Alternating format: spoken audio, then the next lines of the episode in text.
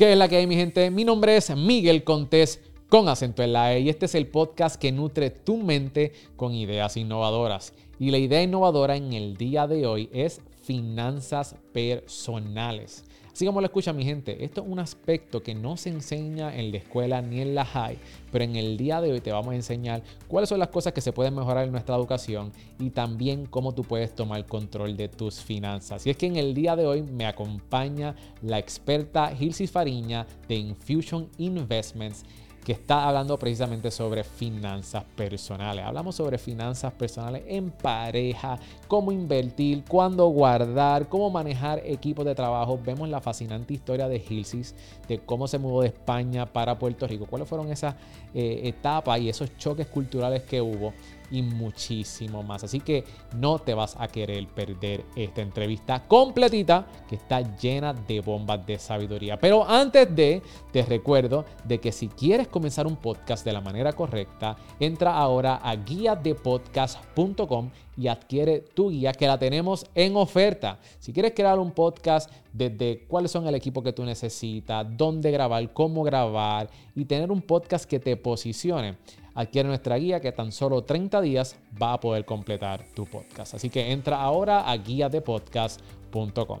Y mi gente, estamos grabando ahora mismo desde Parea y este es nuestro primer episodio. Si nos estás viendo en YouTube, que tenemos la pantalla LED que nos acaba de llegar en el estudio, que la van a poder ver a través de toda la entrevista. Está sumamente espectacular y está disponible para ti para que grabes tu podcast aquí en Parea. Tenemos todo el equipo que necesitas, desde luces, cámara, pantallas, escenografía, todo, todo, todo. Tú lo único que tienes que hacer es llegar aquí y grabar tu contenido. Enfocarte en lo que tú sabes hacer y de lo que sabes hablar. Nosotros nos encargamos de todo el resto. Así que para que busques tus sesiones y grabes tu podcast, contenido, audiolibro y tu próximo evento corporativo aquí en Parea, entra a pareaspace.com. Pareaspace.com. Ahora sí, mi gente, estamos listos para comenzar la entrevista y sin más preámbulos, le presento a Gilsis Fariña. Y con ustedes, Miguel Contés, con acento en la E. Gilsis, qué bueno tenerte aquí en el podcast. Gracias, Miguel, por la invitación. Ahora, ahora yo me voy a vengar, porque tú, tú me entrevistaste ya en tu podcast y ahora yo me voy a desquitar aquí en Cereal Empresario, pero sumamente contento de tenerte aquí. No, y gracias a ti por la invitación, que hoy no te acordabas, pero está bien, yo te la voy no, a perdonar. No, es verdad, no fue hace tiempito. Fue, hace tiempito. Yo creo que fue hace como tres años, así que está bien, te la dejo pasar. Cuando llegamos este, aquí, este, Gilsi, me, me, me, empezó a decir, sí, ¿te acuerdas cuando te entrevistamos? Y yo... bueno, ¿de dónde si no? O sea, yo te conocí por las redes, eh, te escribí, me aceptaste la invitación, tuvimos esta entrevista digital porque creo que era principios de pandemia. Y de hecho, después tú me escribiste y yo digo, wow, pues Miguel se acordó. De... Y yo digo, diantre, pues entonces, ¿de qué Miguel? Pero de verdad que, que después me, me, me, acordé y me acuerdo que lo hicimos en la pandemia. No, y... yo te envío el enlace, tranquilo. pues mira, Gilsi, hoy quiero hablar sobre finanzas personales porque tú eres una experta en dicho tema y vamos a hablar sobre esto, así que vamos a entrar rápido en el tema. ¿Cuál tú crees que es el problema número uno que las personas se topan cuando se trata de sus finanzas? Pues mira, este, de un principio, hace tiempo yo te hubiese dicho, pues mira, las personas no hacen presupuesto, no saben sus números, pero en el proceso y el transcurso me he dado cuenta que mayormente es su relación con el dinero. El, el, error número uno, ¿verdad? El reto más grande que tienen las personas no necesariamente es con cosas numéricas, son factores psicológicos y va a raíz en qué relación tú tienes con el dinero.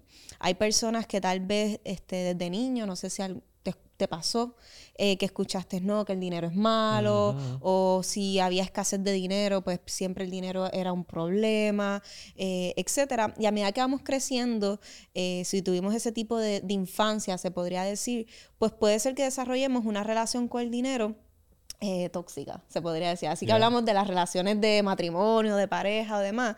Este, también hay una evaluación que es bien importante. ¿Qué relación tú tienes con el dinero actualmente? Y si es saludable, este, ya después que es saludable, entonces qué errores estarías cometiendo a, nivel numérico. So, la primera parte sería esa relación que tú tienes con el dinero. ¿Cómo nosotros podemos mejorar esa relación con el dinero? Porque esto viene quizás de generación en generación Sí. y entonces tenemos estos paradigmas en nuestras mentes. ¿Qué podemos hacer?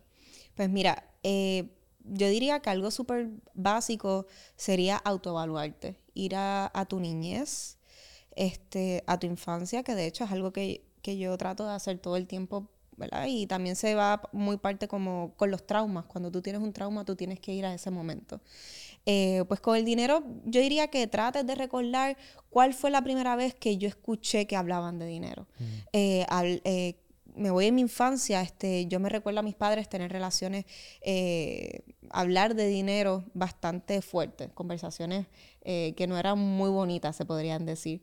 No, no eran peleas ni gritando, pero sí eran como roce. También yo me recuerdo en mi, infancia, en mi infancia que si yo quería algo, pues tenía que esperar porque pues no hay dinero ahora mismo, etcétera. Son esas cosas que, que yo analizo, también le digo a las personas, vayan a su niñez y vayan preguntándose cuándo fue la primera vez que tú escuchaste hablar de dinero, cómo tus papás manejaban el dinero, qué relación actualmente tienen tus papás con el dinero, ¿verdad? Dentro del pasado y cómo le va ahora en el presente. Este, porque muchas veces pues lo que hacemos es copiar patrones de nuestros familiares Definitivo. o de gente que estuvo cerca de nosotros de cómo manejaban su dinero. Y Y, y hablando sobre tu niñez, ya que tocaste ese tema, ¿cómo esas conversaciones que tenían tus padres afectaron a Gilsis en ese momento y tiene alguna relación con la Gilsis de hoy en día? Pues fíjate, un proceso que tuve que, que ir sanando e incluso todavía se podría decir que está dentro de mí, no es algo que, que yo pueda expulsar 100%, pero he ido mejorando, es que a mí, lo, a mí lo que me pasó con mi niñez fue que siempre había, no necesariamente fui pobre ni nada por el estilo, pero sí había un, una conversación de que no hay dinero. Mm. Siempre que uno quería hacer algo, no había el dinero, había que esperar. Y eso provoca, en, por lo menos provocó en mí, que yo siempre estaba guardando dinero. Yo desde niña ahorraba porque yo decía, no, ya no quiero que me digan que no. En el momento que yo quiera algo, yo voy a sacar mis ahorros y voy a poder comprarme ese juguete o hacer eso que tanto quería. Así que en mí lo que provocó por lo menos fue eh, eh, ahorrar, estar siempre, ser una persona bastante conservadora con el dinero, eh, acumular, se podría decir. Y yo pues pensé que esa era la manera correcta de tener unas finanzas saludables y a medida que voy estudiando, voy leyendo libros, voy tomando cursos, voy autoeducándome, voy cogiendo seminarios en Estados Unidos y demás, me doy cuenta que no necesariamente esa es la relación más saludable con el dinero, porque el dinero no está hecho para acumularse, sino para ponerlo a circular. Y cuando tú lo pones a circular, ya sea para que tú lo disfrutes o lo reinviertas, ahí que realmente hay algo saludable con el dinero. Eso de poner el dinero a mover, Exactamente. eso es inversiones, me Exacto. imagino, uno, uno de los mecanismos que podemos utilizar. Vamos a entrar en inversiones ya mismito, ¿ok? Así que no se, no se me desesperen, mi gente, que vamos a hablar sobre eso ya mismito. Pero en cuestión, volviendo a lo que son las finanzas personales, este, so, ahora tienes una mentalidad, en vez de acumular, de invertir. De puede ser, no necesariamente invertir, pero mover el dinero en cosas que puedan coger valor. Vamos a ponerle esto que tú tienes aquí ahora mismo. eh, no sé, ¿verdad? Pudiste haberlo hecho con préstamo, pudiste haberlo hecho con parte de tus ahorros, pero pu- pusiste el dinero a circular para tener un espacio como este.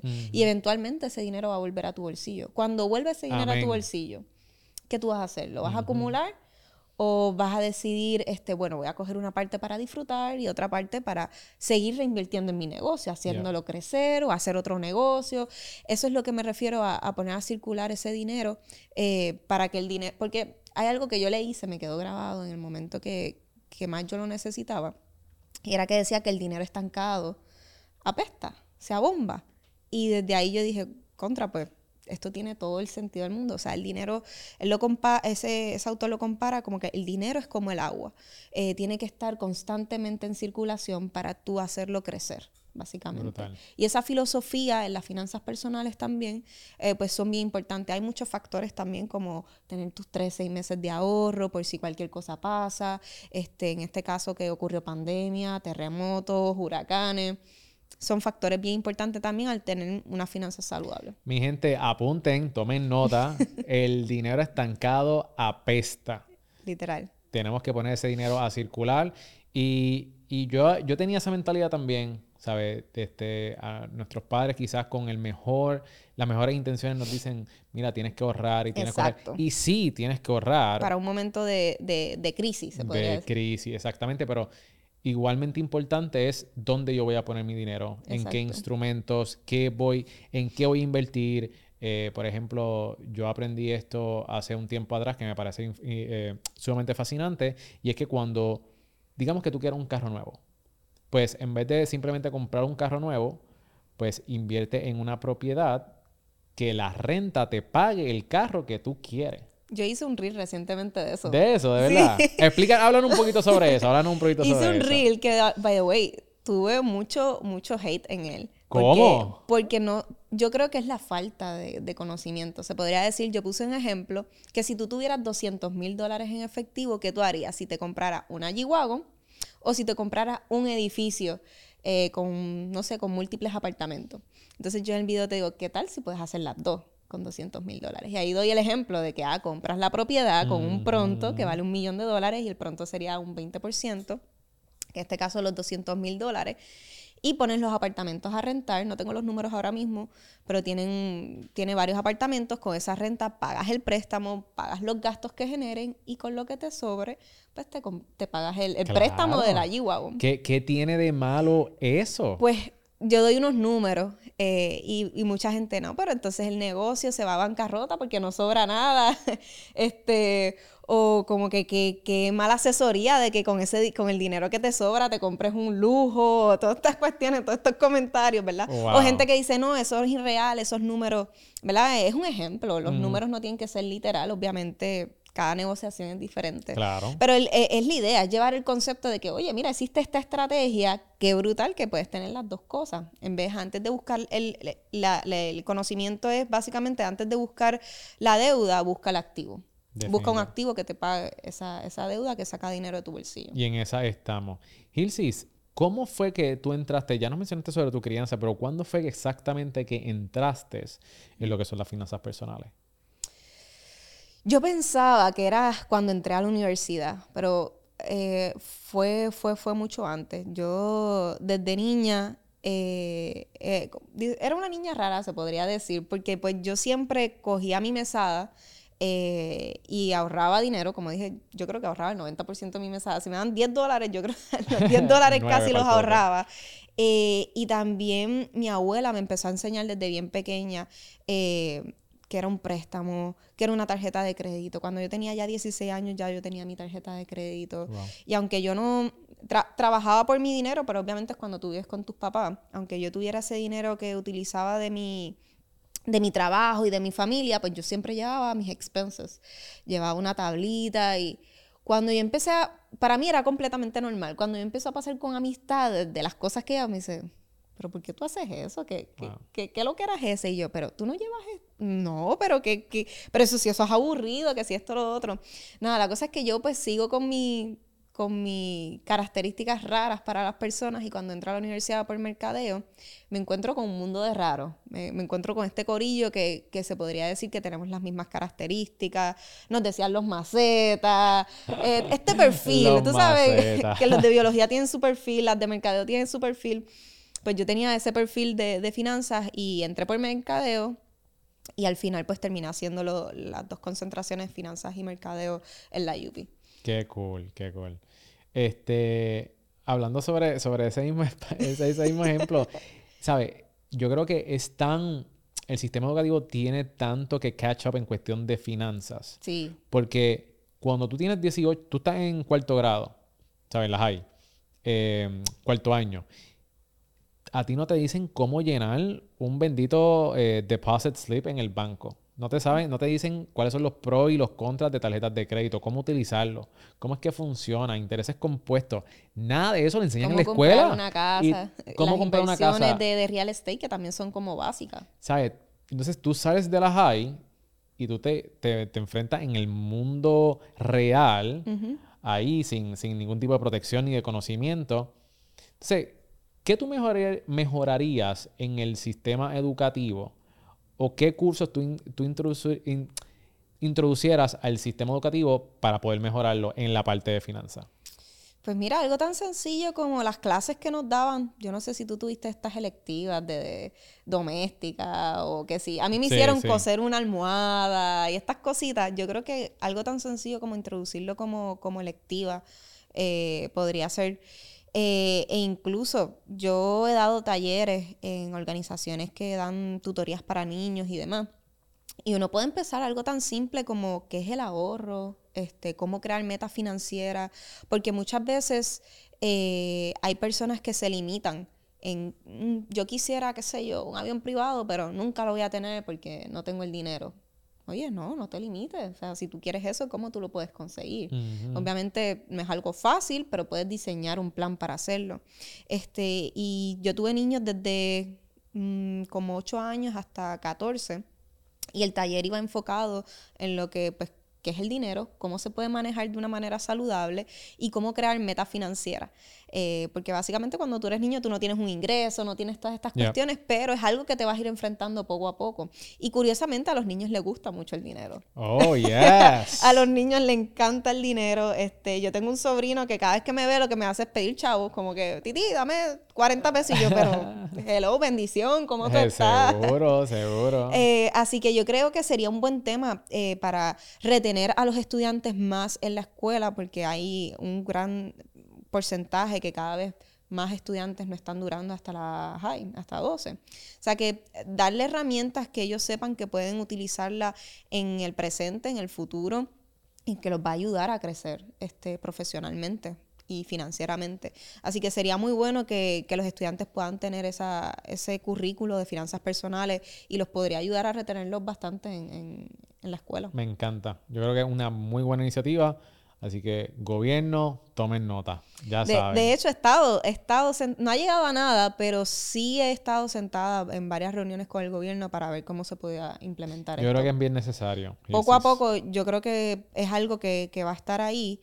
Eh, porque es que hay que hacer algo, o sea, cada vez hay más personas desinformadas y necesitamos un pueblo informado de todos estos temas financieros. Totalmente de acuerdo y más con la, juventud de hoy día. Uh Gilsis, ¿Cómo se ve tu día en tu trabajo? Vamos a hablar un poquito sobre tus hábitos. ¿Cómo se ve tu día en tu trabajo? Pues mira, cambia bastante. Eh, yo diría que no, no, es algo, no tengo una super rutina, pero si te hablo, por ejemplo, un día como en esta semana, he estado levantándome bien temprano para estar trabajando en lo que es el currículo de, todas las partes del curso que voy a estar lanzando recientemente. So, le dedico como cuatro horas por la mañana, desde bien temprano como hasta las ocho y media.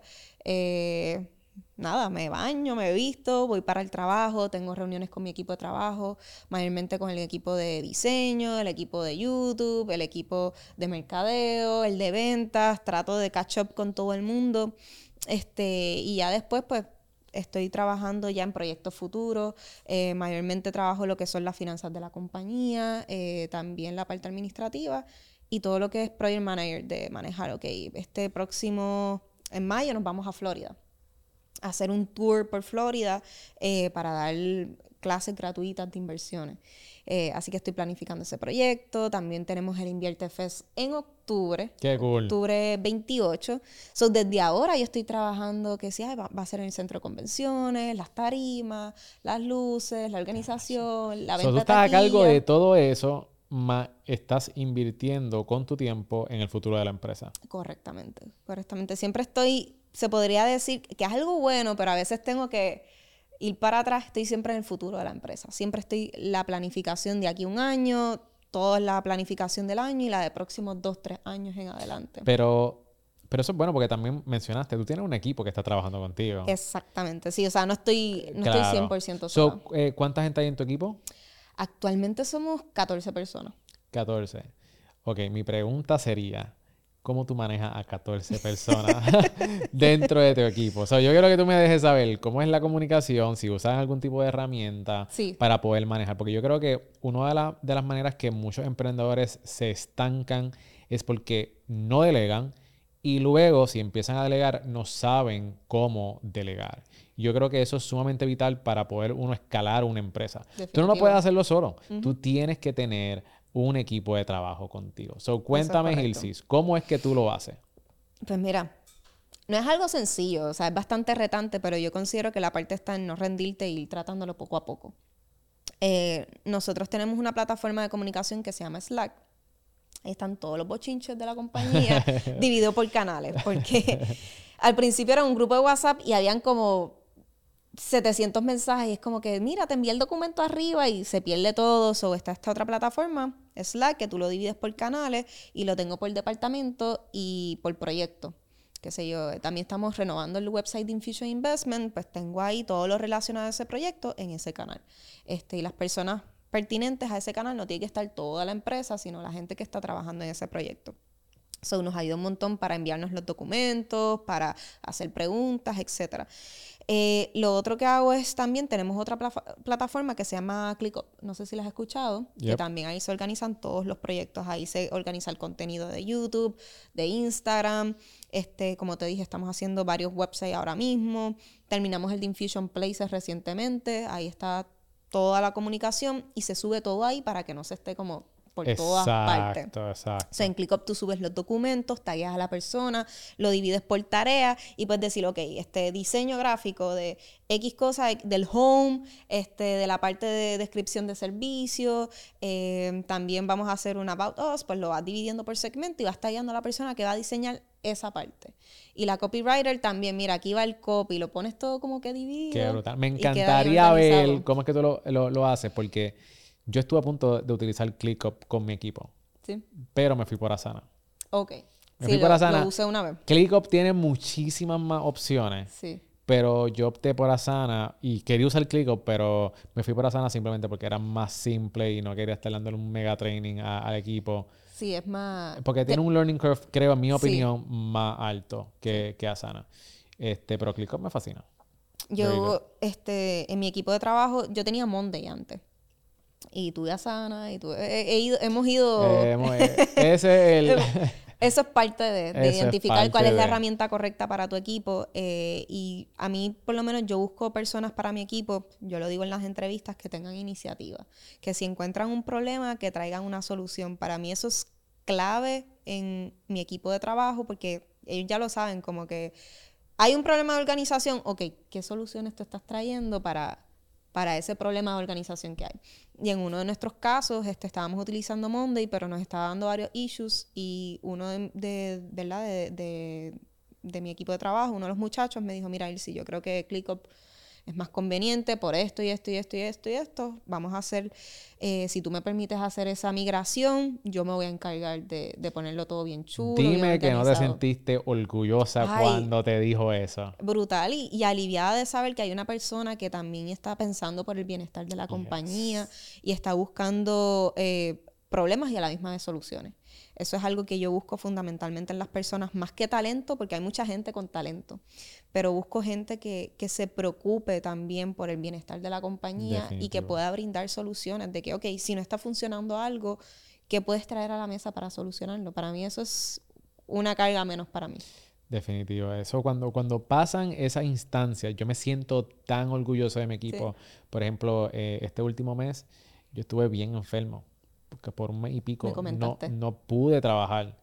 Y, pero qué paz mental, porque estaba pasando por unos momentos difíciles, pero en la parte del negocio tuve paz mental sabiendo de que ellos se encargaron de toda la comunicación con los clientes, me dijeron, Miguel, no te preocupes, nosotros vamos a meter mano y así fue. Y me permitieron poder recuperarme para darle duro con ellos nuevamente, pero ellos se encargaron de todo y todo corrió Súper bien. de show como si yo estuviera ahí siempre. Y de eso se trata, de darle un buen adiestramiento a tus personas, que hayan unos procesos que, by the way, eso de los procesos es una de las cosas para mí más difíciles. Sí. Definir y estructurar el proceso, porque no es simplemente estructurar esos procesos, sino es también que la gente lo siga. Claro. Porque si, si tú no estás en el, due diligence de, de, accountability, de que, mira, no, ¿qué pasó aquí? Porque no hiciste el proceso que habíamos determinado todo el mundo se va por ahí por la huira y ¡fup! Sí, estaba ese proceso y se lo, pasaron por al lado. Por donde no les da sol. Y también uno también respetar esos procesos, porque uno da el ejemplo Exacto. de decir, ok, está este proceso que yo inventé, déjame yo también seguirlo y darte el ejemplo usando el ejemplo. Y a veces eso es difícil. Ajá. Exacto. A veces eso, es difícil. Eso es un reto. Mira, Gilsi, vamos a hablar sobre inversiones. Este, ¿Cuándo alguien debe invertir? Yo creo que esa es la pregunta que se hace todo el mundo. ¿Cuál es el momento indicado? Eh, realmente, para mí, Ilse Fariña, eh, una de las cosas más importantes es que tú estés bien financieramente a nivel personal que tú no inviertas con dinero de tu renta, ni inviertas dinero que no tienes o dinero de préstamo o cuestiones así, lo que eras que hace la gente, que quieren brincar pasos. Sí, que quieren invertir con, la renta en cripto. Exactamente. Yo, yo considero que lo más importante es que tú te sientas cómodo con tus finanzas personales y que estén saludables. ¿Y qué sería eso? Pues mira, que tú tengas tu, como había mencionado ahorita, tu fondo de emergencia, que cualquier cosa que tú te quedes sin empleo, te pase, te enfermes o te pase algo, tú puedas responder financieramente con tus responsabilidades, este, que no vivas cheque a cheque, que, o sea, que todo lo que entra sale el mismo mes, sino que puedas vivir de una manera que tú puedas respirar y estar bien eh, financieramente. Y ya eh, cuando tú tienes esa estabilidad, que no es que tienes que ser millonario ni que tienes que ser rico, porque también está ese otro estigma, están como los dos lados, eh, invierto sin estar saludable financieramente o o las inversiones son para millonarios Así que no tienes que ser millonario, pero sí que por lo menos que tus finanzas estén, como yo digo, que estén bien. Que tú no vayas a invertir dinero que tienes comprometido para la escuela de los nenes o para un, o tu fondo de emergencia o dinero que se supone que no estés utilizando, que tiene otro nombre, se podría decir. Una vez tú estés set en esa área, pues tú puedes comenzar a invertir en lo que tú quieras, porque las inversiones es eh, bienes, raíces, bolsa de valores, que hay un montón de productos financieros. Este, los negocios también son otro tipo de inversión. Eh, también comprar joyas de oro es otro tipo de inversión. Los carros lujosos que también dejan un rendimiento también son otro tipo de inversión. Así que el mundo de inversiones hay una gama súper larga, súper grande, pero obviamente pues nosotros en Fisher Investment educamos sobre inversiones en la bolsa de valores. Excelente. Sí, lo he visto, están dándole al palo siempre con conceptos. ¿Cuál fue esa campaña que ustedes hicieron que estaban vendiendo la G-Wagon? Fue el Invierte Fest. En el Invierte Fest. Cuéntanos un poquito para la gente que no conozca. Ustedes tienen un evento masivo sobre finanzas, inversiones. De inversiones completo, o sea, hablamos de todos los temas ahí. De todo, este, que ya se llevó a cabo. Sí. Este, pero vienen este, próximamente, nuevamente este año. Pero hablan un poquito sobre qué el Invierte Fest y cómo ustedes lo promocionaron, porque me, me, estuvo bien gracioso también. este, cómo ustedes promocionaron ese evento. Pues mira, Invierte Fest es un evento de educación sobre inversiones en, general. Tocamos desde lo más básico, finanzas personales, hasta invertir y multiplicar tu dinero. Eh, y nosotros hicimos una campaña porque hay muchas noticias que se acerca a una crisis, ¿verdad? Y se acerca una crisis y a veces hay mucho caos, pero las personas deciden eh, a veces ir al banco y retirar el dinero, como que actuar sin conocimiento, a veces actuamos un poco locos, se podría decir. Y nosotros quisimos hacer una campaña de que, mira, sí, posiblemente se acerque una crisis, pero no tienes que actuar como un loquito, puedes actuar con conocimiento. Y en las crisis es donde más dinero se hace. Eh, y donde muchos millonarios se crean. So, nosotros queríamos llevar el concepto de que es el mejor momento para que tú te eduques sobre inversiones o sobre eh, manejar tu dinero, porque viene por ahí una crisis cómo tú te puedes apalancar de ella. Eh, y pues pusimos que estaba vendiendo la G-Wagon porque mayormente, pues como te dije, uno toma decisiones eh, locas en momentos de crisis, eh, ahorras mucho o dejas de comprar cosas que, las entiendo, o vas al, al, banco y lo retiras todo efectivo y lo dejas debajo del colchón, o hacemos ese tipo de cosas. Y era como que Víctor desesperado tomando una decisión alocada por ¿verdad? Porque viene una crisis. Sí, sí.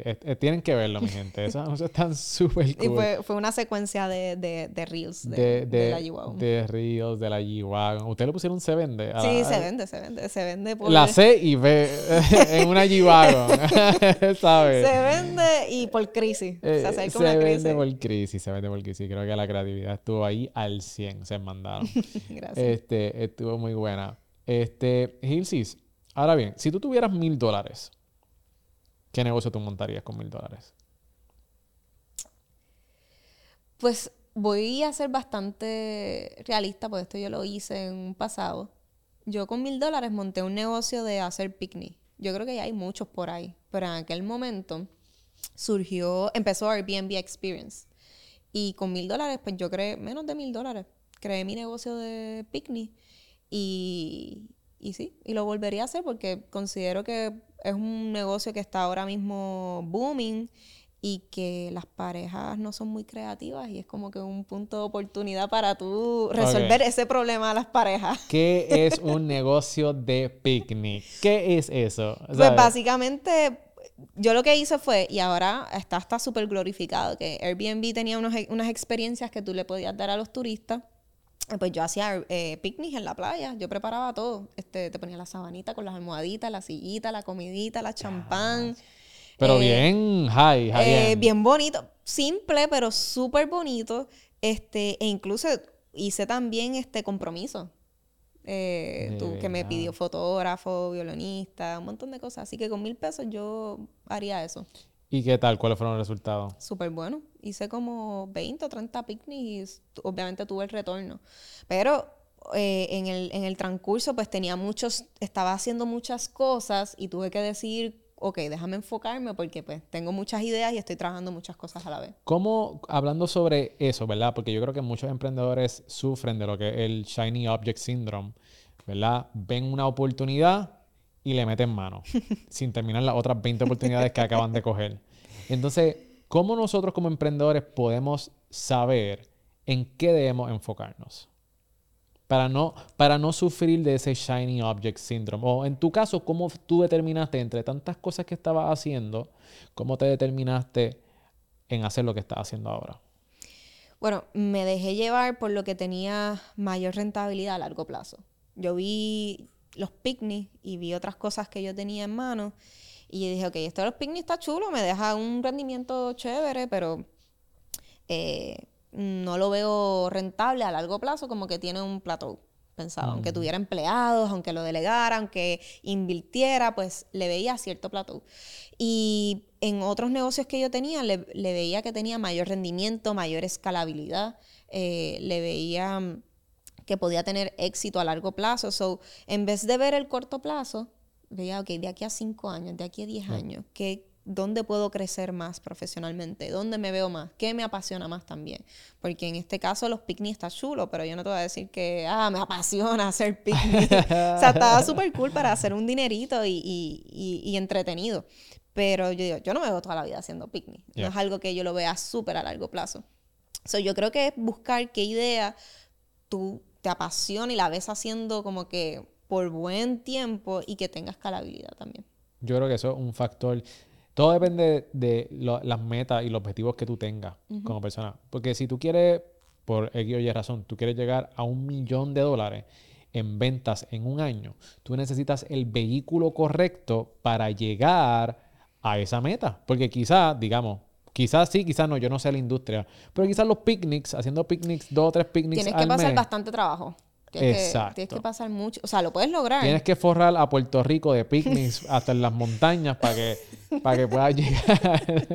no sé nada de la industria. Si alguien se dedica a picnics. Sí, hay, pues hay, varias, hay varias. Después de eso vi varias personas que empezaron a hacerlo y me alegré un montón porque obviamente yo no continué. y, vi que como que abrí esa puerta de, de oportunidad de ideas de contra, ¿verdad? Como que se puedan hacer picnics y monetizar eso. Pero, pero, pero yo creo que el vehículo tiene que, tiene que ver mucho de que si tú tienes X meta, ok, ¿cómo yo voy a llegar a esta meta con el negocio que yo tengo? También. Es rentable, es realista. Porque también tú tienes que tener en mente tu mercado. Quizás tu mercado, tú quieres llegar a, esta cantidad de números financieramente, pero quizás tu mercado no da para eso. Exactamente. La gente que tú le estás sirviendo quizás no está dispuesta a pagarte o, vamos a coger, por ejemplo, un perfume. ¿Verdad? El modelo del perfume ¿sabes? A la, a la persona que tú le vendes uno o dos perfumes no te va a comprar por un par de meses. No es como que todos los meses te va a estar comprando, ah, yo creo otro perfume, otro perfume, otro perfume, otro perfume. Normalmente así. O, cuán difícil es penetrar ese mercado y crecer también. Por ejemplo, a mí me encanta la ropa, pero admito que entrar en la industria de ropa y crecer ahí, pues bastante renta es, bien retante. Se puede lograr. Hay muchas marcas emergentes nuevas de jóvenes que han podido crecer y ser compañías millonarias, pero obviamente hay un, hay un reto. Porque hay un mercado que hay mucha competencia también. Y no todo el mundo está dispuesto a asumir esos retos. Exactamente. Que ahí es donde la gente se frustra y se quita. Eh, Ilsis, ¿cuál fue el hito financiero que fue significativamente en el negocio y cuáles fueron los resultados del mismo?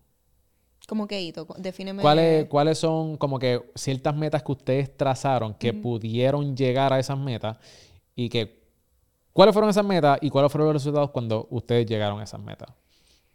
Pues Que tú dices como que esto cambió nuestro negocio. Nosotros cuando empezamos Infusion Investment, una de nuestras metas era digitalizar todo nuestro contenido. Y de primera instancia se veía bien retante porque teníamos todos estos cursos ya presenciales, eh, los teníamos live y era mucho. O sea, nosotros teníamos prácticamente eh, cuatro cursos que cada curso tenía eh, 12 clases y cada dos, y esas 12 clases duran dos horas y media, así que era mucho contenido que ya lo teníamos creado, pero digitalizarlo sabíamos que iban a ser muchas horas de trabajo. Y realmente desde el día uno lo teníamos presente, que eso era lo que queríamos hacer, eh, y nos, ¿verdad? Pasó el tiempo, pasó el tiempo, de estas cosas que tú dices, ay, quiero esto, pero no tengo el tiempo. Quiero esto, pero tengo que sacar el tiempo y, y- y meterle mano. Y justamente llegó la pandemia y fue como la cacheta para todo el mundo. Tan, tan, tan. ¿Tú, tú querías tiempo? Ahí tienes tiempo. tiempo.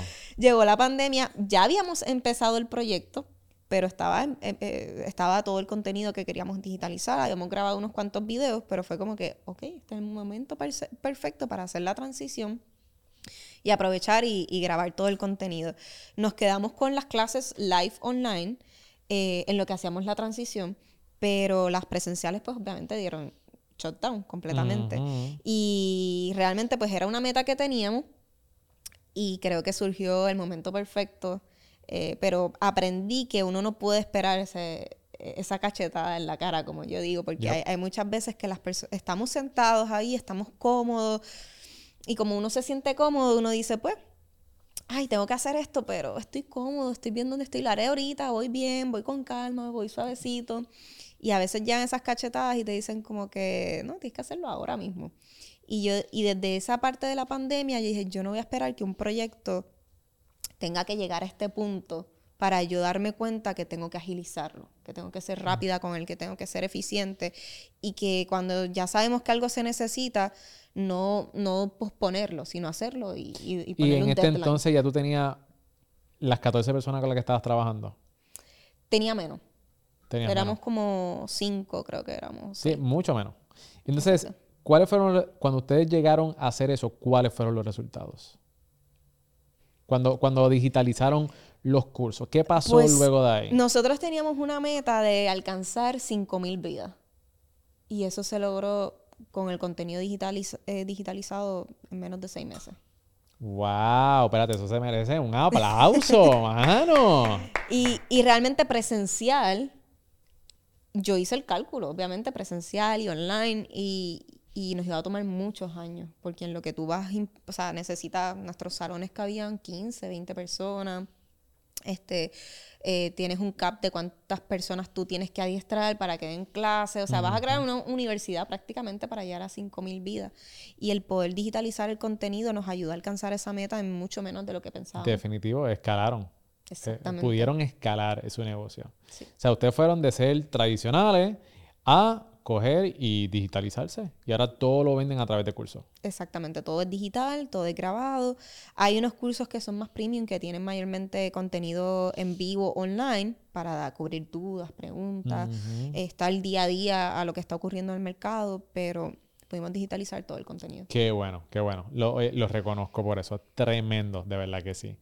Gilsi, vamos ahora a la sesión de la voz, donde tienes que pensar rápido y escoger entre esto y lo otro. ¿Estás lista? Ay. cuéntame, cuéntame. dale. Ok. Lo más importante en una pareja, inteligente o gracioso. Inteligente, Dinero o tiempo libre. tiempo libre, Ahorrar o invertir. invertir, Pizza o pasta. pizza, Honestidad o los sentimientos de la otra persona. honestidad. El papel de toilet, ¿cómo lo instalas? ¿Por encima o por detrás? El que sale así. ¿Cu- No sé cómo. que, que Por encima, por encima. Por encima, por encima. Ok. eh, The Rock o Kevin Hart. ¿El qué, perdón? The Rock o Kevin Hart. The Rock. Masaje de pies o de espalda. De espalda. Muy bien, esa fue la primera ronda, mira. Como que la primera ronda y más ronda. Sí, Ah, ahora las preguntas se ponen un poquito más difíciles. ¿Estás lista? Está, Dale, vamos. ¿Siempre llegar 10 minutos tarde o siempre 45 minutos temprano? 10 tarde. Ok, que todas tus camisas sean dos sizes más grandes o un size más pequeño. Un 6 más pequeño. Vivir sin internet o vivir sin calentador de aguas ni aire acondicionado. Sin el agua. Caliente. Transportarte permanente, permanentemente 500 años al futuro o el 500 años al pasado. 500 años al pasado. Nunca poder utilizar un touchscreen o nunca poder utilizar un mouse ni teclado. Mouse o teclado. Nunca poder utilizar un mouse y teclado. Te quedas con el, con el touchscreen. Muy bien. Y la última, ¿prefieres envejecer del cuello hacia arriba o del cuello hacia abajo? Del cuello hacia arriba. Del cuello hacia arriba. Muy bien. Ahí terminamos con la sesión de la Muchísimas gracias. ¿Cuál fue la más que te gustó? Eh, la de invertir, obviamente. La de invertir. Claro, siempre Definitivo. invirtiendo. Hay que, hay, que, hay que mover el dinero, mi gente. Espero que hayan apuntado eso. Bueno, Gilsi, vamos entonces a la parte de perspectiva y de vida. Y te pregunto, ¿qué es la mentalidad correcta y vital para prosperar? Una mentalidad que, que te ayuda a prosperar viene de cómo tú te podrías ver de aquí al futuro. Una mentalidad que te ayude a crecer financieramente y que tengas una buena relación con el dinero, en la cual tú puedas sanar, desaprender para poder aprender conceptos nuevos. Yo creo que eso que dijiste, em, como empezaste, eh, dijiste tener una buena relación con el futuro. Yo estoy leyendo este libro que se llama Be Your Future Self Now. Y ese libro está sumamente impactante de cómo, eh, cómo es la relación que tú debes de tener con tu yo del futuro. Cómo Hilsey se ve de aquí a cinco años. Pues cómo esa Hilsey actúa. Cómo piensa, cómo se desarrolla, las relaciones que tiene a su alrededor. Y ese libro está bien bueno y ha impactado mi vida. Este, y uno de los ejercicios que hay dentro del libro, que yo lo hice, fue que eh, te hace escribirte una carta. En tu funeral.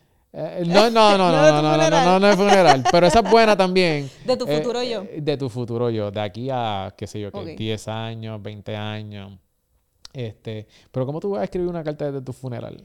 Pues es que yo leí un libro que tiene ese tipo de dinámica, por eso pensé que era es- eh, ese tipo de dinámica. Y yo lo he hecho. Este, tú escribes la carta que te gustarían que hablen de ti en tu funeral. Ah, como tu obituario. Exactamente. Right, right. ¿Qué te gustaría que dijeran de ti en tu funeral? Y básicamente, pues, tú hablas de esta persona, wow, si yo me voy a morir, yo quiero que hablen bien. ¿Qué te gustaría que, que- Primero que que yo- digan de ti? Yo primero quisiera que vayan gente a mi funeral.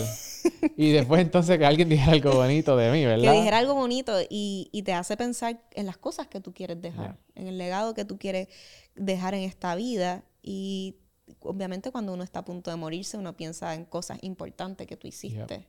So ahí te hace pensar como que, wow, o no he hecho nada, o he hecho cosas, o quiero hacer cosas que te gustaría que dijeran de ti en tu funeral. Y yo tengo esa carta y cada vez que yo la leo yo me emociono y yo digo, wow, hay cosas ya aquí que estoy por lo menos en camino de conseguir, hay cosas que ya he logrado, así que yo creo que es algo bien bonito el que yo lo recomiendo mucho. ¿Cuál es, eh, dijiste de dejar un legado? ¿Cuál es el, el legado que tú quieres dejar? Pues el legado que yo quiero dejar eh, va relacionado con el proyecto que estoy haciendo, de que las mujeres hoy día puedan tener su independencia financiera, que una mujer pueda, eh, si tiene que dejar una relación no saludable, eh, ya sea de maltrato, tóxica, que no le venga a la mente, ay, no lo puedo dejar porque no tengo dinero, o es el que me mantiene, o, o yo trabajo, pero no sabría cómo estar financieramente sola, etcétera es que las mujeres puedan tener esta independencia de, de que si quieren mantener a sus hijos de una manera saludable, pues no necesiten eh, a otra persona o si tienen otra persona puedan eh, argumentar del tema financieramente. Pero yo considero que, que las mujeres hoy día necesitan muchas herramientas sobre este tema y que tienen mucho potencial, porque las mujeres somos mejor manejando el dinero, estadísticamente. Muy bien. Eh, porque somos mayormente, mm, la palabra no es conservadora, pero sí somos personas que sabemos eh, prepararnos para momentos malos, eh, sabemos también manejar lo que tenemos, estamos Somos organizadas. somos más organizadas, tenemos muchas ventajas que los hombres no tienen por ser personas más riesgosas y, y pues está comprobado estadísticamente que las mujeres manejan mejor su dinero. Ujú. Pero muchas de nosotras carecemos de lo que son las herramientas. Entonces, me gustaría poder dejar un legado en las mujeres de, de herramientas financieramente. Considero que es un superpoder que le puede ayudar a muchas mujeres en todos los sentidos. Me encanta y te reconozco por eso y yo espero que todas esas chicas que nos están viendo puedan ponerse en contacto con Hilsys para que Hilsys les pueda proveer esta herramienta que definitivamente va a impactar sus vidas de manera especial. Hilsys, eh, ¿cuál es el mejor consejo que te han dado? Ay, tú me haces pensar bastante. Me gusta. Me- Te pones, a maquinear. El mejor consejo que me han dado, eh, pienso en mi abuela, en cuando yo era bastante jovencita, que tenía como 16 o 17 años. Y, y es que ella fue bendecida para bendecir a otras personas. Y así yo veo también mi vida. Este, yo veo en mi vida que si yo soy bendecida, yo tengo que compartir esas cosas con otras personas, ya sea monetariamente, ya sea en conocimiento, de la manera que sea que tú veas una bendición en ti. Así que ha sido mi mm, el legado que ella dejó en mí y así yo lo sigo con otras personas, que en todo momento que yo soy bendecida, poder seguir para adelante de eso. Espectacular, qué tremendo. Mi gente ya saben, somos, somos bendecidos para poder bendecir a otros. Me encantó esa línea de tu abuelita, de verdad que sí.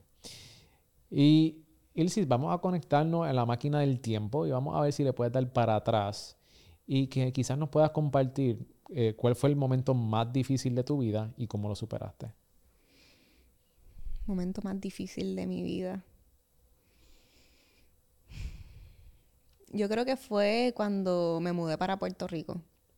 Yo estuve viviendo hasta los 9 o 10 años en España y cuando me mudé a Puerto Rico tuve un choque cultural bien fuerte. Aunque yo amo Puerto Rico, amaba Puerto Rico y todos los años venía para acá, eh, no es lo mismo vivir a visitarlo. Y cuando me mudé pues tuve problemas en la escuela, tuve problemas eh, con el inglés, tuve problemas con, lo- con los estudiantes, con mis amiguitos y demás. Eh, y el choque cultural básicamente fue una de las cosas más fuertes que yo digo que me ayudaron a ser más fuerte y, y crecer como persona. Excelente. De eso se trata, mi gente. Hay que adaptarse a nuestras circunstancias, a lo que está a nuestro alrededor, porque si tú no te actualizas, si tú no das ese update, mira, te va a quedar estancado. Y ya sabemos que lo que se estanca, apesta. Así que eso, mira, yo estoy tomando nota. Eh, Ese, ese es el, el quote. El quote, ese es el quote. Mira, apúntalo por ahí, eh, este, al que está editando. eh, Hilsis, eh, última pregunta. ¿Cuál es tu porqué? ¿Qué es lo que te motiva a ti todas las mañanas levantarte y dar, dar lo mejor de ti? Pues una de las cosas que me motiva a mí y, y lo pasamos también a, a mi equipo de trabajo es que al otro lado hay vida, hay, hay personas que están esperando por, por nosotros, por, por las herramientas, el conocimiento que nosotros podemos impartir. Eh, eh, esa urgencia de que hay una persona que, que necesita eso que tú tienes. Y, y es un, eh, básicamente es mi motor. Ahora mismo haciendo hasta mi propio curso es mi motor. Es como que soy un poquito vaga, lo puedo admitir, para, porque tengo otras cosas que hacer. Tengo un equipo de trabajo que mantener, tengo Infusion Places que, que está recientemente, tengo muchos proyectos en las manos. Pero cada vez que me siento en este, en este proyecto, yo digo, no, hay personas que están esperando al otro lado por todo este conocimiento, para ser guiados, para tener estas herramientas y que sé que van a cambiar su vida. Definitivo. Eso que tú dijiste, este, yo me paso diciendo eso también, de que, mira, hay gente que está esperando por ti. Yo aprendí hace un tiempo de que eh, nosotros fuimos creados a imagen y semejanza de Dios. Y yo siempre he visto eso como que Dios ha insertado un pequeño rompecabezas dentro de ti que completa la imagen de Él. Y si tú no le enseñas al mundo cuáles son tus dones, cuáles son tus talentos, la gente nunca va a, po- a- va a poder ver ese lado de Dios que solamente pueden ver a través de ti. Así que déjalo salir, de, ¿sabe? aprovecha tus talentos, utilízalos para bien, sé de bendición para otro. Así que, porque hay alguien que se va a ver beneficiado de ti y que quizás de ninguna otra manera, si tú no das lo que tienes que dar, quizás esa persona nunca va a recibir su bendición. Así que atrévanse a hacer la diferencia, mi gente. No, y, y es súper satisfactorio cada vez que tú escuchas una historia. Yo no sé si te ha pasado con tu podcast, que te dicen X episodio me cambió la vida, o me ayudó a ver las cosas desde otra manera, o qué sé yo, tenía un problema y me diste la solución. Cosas que, que tú dices, wow, o sea, genuinamente. eh, yo he tenido muchas personas que al otro lado me han dicho lo, lo brutal que ha sido para ellos, eh, algo que para ti puede ser súper simple, que Exacto. tú ni sabías que podía tener un impacto en las otras personas. Y nunca vas a saber el impacto total que va a tener. Porque quizás tú le has cambiado la vida a tantas personas, pero son bien pocos quizás los que se atreven a escribirte. a decírtelo, definitivo. A decírtelo por muchas cosas, por vergüenza, creen que no le vas a contestar. O Pero, que no lo vas a ver. o o- que no lo vas a ver, pero cuando te llegan esos mensajes, eso es como un aire de vida que le da a uno. Exactamente. Que dice, ok. Y, y te voy a decir algo, yo no sé si yo lo he dicho en el, en el podcast, pero hubo momentos cuando yo estaba comenzando este podcast que yo me iba a quitar. En múltiples ocasiones. Yo decía, ¿para qué yo estoy haciendo esto? No me está... ¿Por, por, por qué? Y a punto cuando yo estoy pensando eso, me llega un review de Apple Podcast que me dice, Miguel, gracias por el podcast, porque el podcast me ayudó a lanzar mi negocio. Y eso me daba la fuerza. Después, en otra ocasión, me dio otro bajón, porque te van a llegar los bajones. Definitivo. Y me llega un mensaje a través de Instagram diciéndome, Miguel, tú no sabes, gracias a ti pude terminar mi propuesta, la envié, me gané un negocio nuevo. Wow. O sea, tú ves esas cosas y tú dices como que, yo no puedo, yo no puedo quedarme con esto. Definitivo. Al otro lado hay gente que te está viendo, que está esperando todos tus próximos episodios. Definitivo, definitivo. Y aquí estamos, y por eso volvimos otra vez a la marcha con Cereal Empresarial. Eh, Gilsi, qué momento más espectacular he tenido aquí contigo. Muchísimas gracias por estar aquí en Cereal Empresarial. Ahora, quiero dejarte saber, yo estoy de buena. Yo ¿Estás de estoy, buena? yo estoy de buena hoy. Así que, y esto ya está pago, así que tira ahí tu pauta, donde la gente te puede conseguir este, y se pueden poner en contacto contigo. Pues mira, me pueden buscar en las redes sociales como Infusion Ilsis. Sé que es un nombre medio difícil, así que lo voy a deletrear. H-I-L-S-I-E-S. Mi mamá se puso creativa haciendo mi nombre. No me pregunten de dónde lo saco. Eh, Infusion Ilsis en Instagram, en TikTok. eh, y también pueden buscar a lo que sería el podcast que se llama Master Money Habits, que ahí tenemos un segmento eh, de finanzas en pareja Qué cool. donde Víctor y yo hablamos de, de nuestros issues, eh, cómo lo- los hemos resuelto, porque obviamente es una de las cosas más retantes, yo creo que en el dinero, porque hay mucha gente que trabaja su dinero y funcionan súper bien y cuando van a unirse con una pareja, tienen muchos roces. Porque este Yep. gasta en esto, el otro gasta en aquel, uno es más gastón, el otro es menos gastón. Y entonces en Finanzas en Parejas pues damos nuestros tips de cosas que a nosotros nos molestan de la otra persona y cómo las hemos llevado. ¡Qué cool! Eso está súper nítido. Sí, Eso era- está eh, súper innecesario.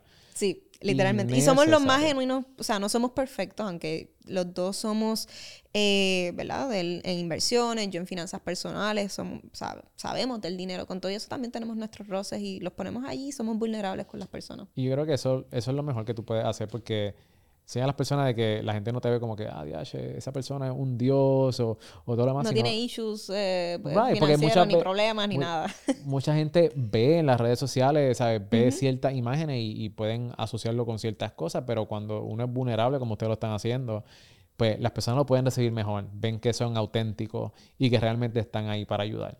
Así que eso está cool, está cool. Sí, compartimos. E- Esa es la, la parte fundamental, compartir cosas que nos han funcionado, eh, que seguramente pues puede ser que le funcione, puede ser que no, pero están ahí para ellos, las herramientas. Qué cool, qué cool.